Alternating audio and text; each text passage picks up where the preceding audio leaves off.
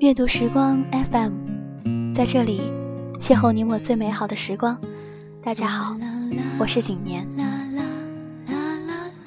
有一天凌晨，和几个好朋友在群里聊天，不知怎么的就聊到了前任的话题。群里平时一直话很多、属于活跃气氛型的男生，这时突然不说话了。等到我们快聊完这个话题的时候，他突然说：“我昨天晚上还梦到他了，他穿的还是我送给他的蓝色裙子。他对我说，他想要再抱抱我，然后我就醒了。没想到过了这么久。”我还是会做这样的梦。他们分手已经三年了。后来有一天，机缘巧合，我和他一起去北京。他对我说：“为了那个女生，他去了二十个城市，收集各个地方的明信片。就是因为女生曾经对他说过一句，他将来想要去哪些地方，想收集明信片。”然而这件事情，他至今没有让女生知道。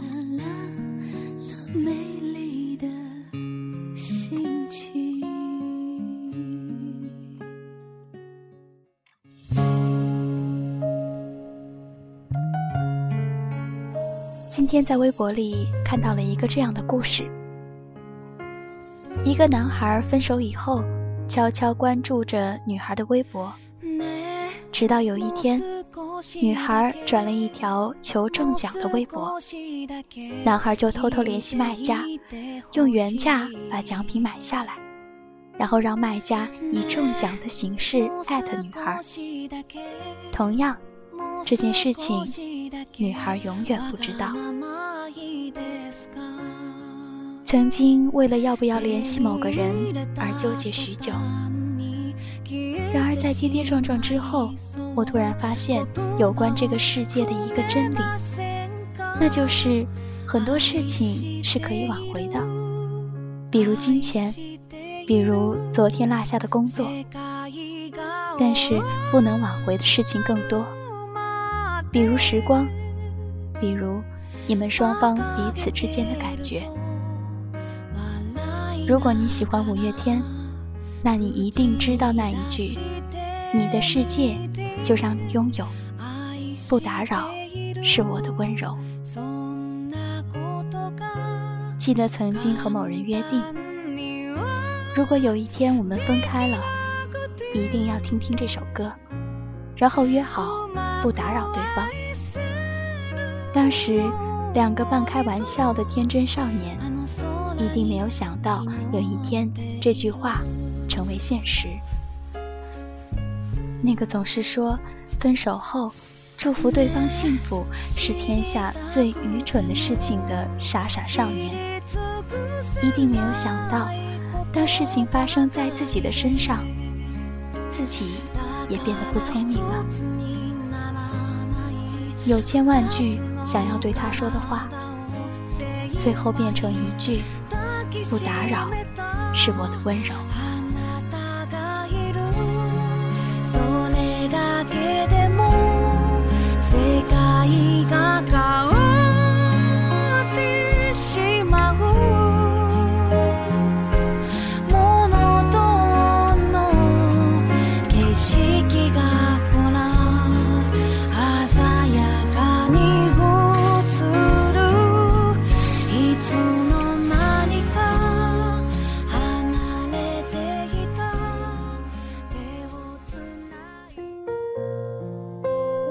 你知道，并不是每个故事都有结局，或者说，故事的结局根本不像你想象的那样。大多时候，原本看起来天造地设的两个人，突然之间就宣布了分手，最后连句再见也没有。再或者，两个人明明互相喜欢。可又猜不透对方的一举一动，还是没能在一起。最后错过彼此，变成陌生人。可能在你的草稿箱里存满了要对他说的话，可是到头来却一句话也没有告诉他。有的时候你也想问，怎么就变成现在这个样子了呢？从什么时候起，变得害怕付出？害怕受伤，害怕先动心的先伤心，害怕先认真的先认命，害怕先说我爱你的先不被爱。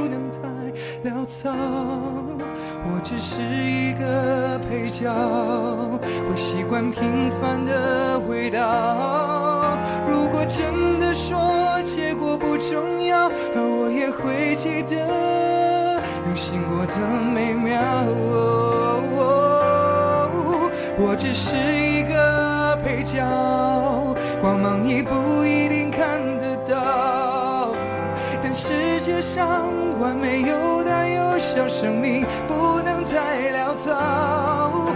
我只是一个配角，会习惯平凡的味道。如果真的说结果不重要。而我也会记得用心过的每秒。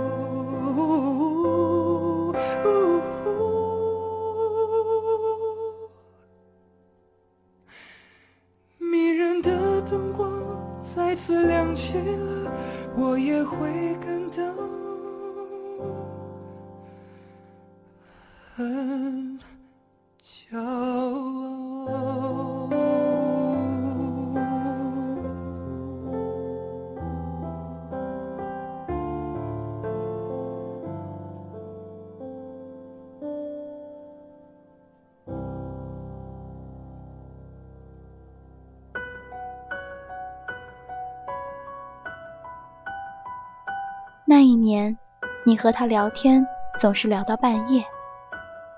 听到他难受，你就哄他开心。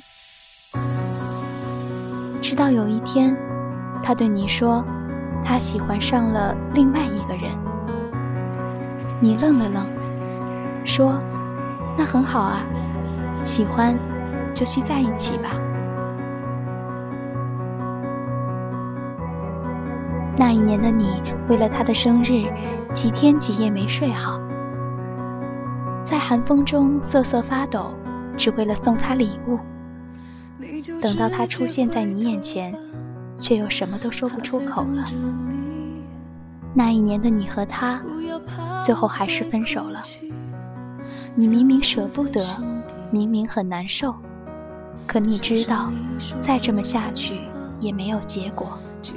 只好装作洒脱，装作决绝。突然觉得，那些看起来决绝果断的人，在把对方拉入黑名单的时候，一定也是哭过难受，才下定决心的吧？那些分手后还会默默关注对方，却又不会让对方知道的人，是有多么不舍得曾经的感情？却又不得不放弃那些从始至终都没有让对方知道自己喜欢他的人，也曾经有那么一瞬间鼓起过勇气，最后却还是输给了等待吧。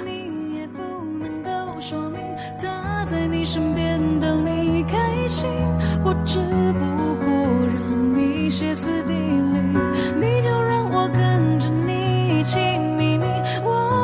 事情说好不提起，让我们都能够清醒。你和他是不变的定律。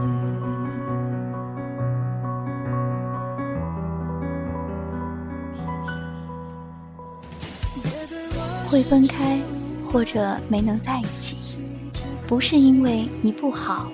不可爱，不够聪明，也不是因为你做错了什么，或许是因为时机不对，或许是因为你们都是这样一个别扭的人，别扭到永远不会先开口，别扭到可以硬忍着不去联系他，别扭到永远不让自己看起来先喜欢上他，别扭到明明比谁都喜欢他，却认为只有不去打扰他，才是给他最好的祝福。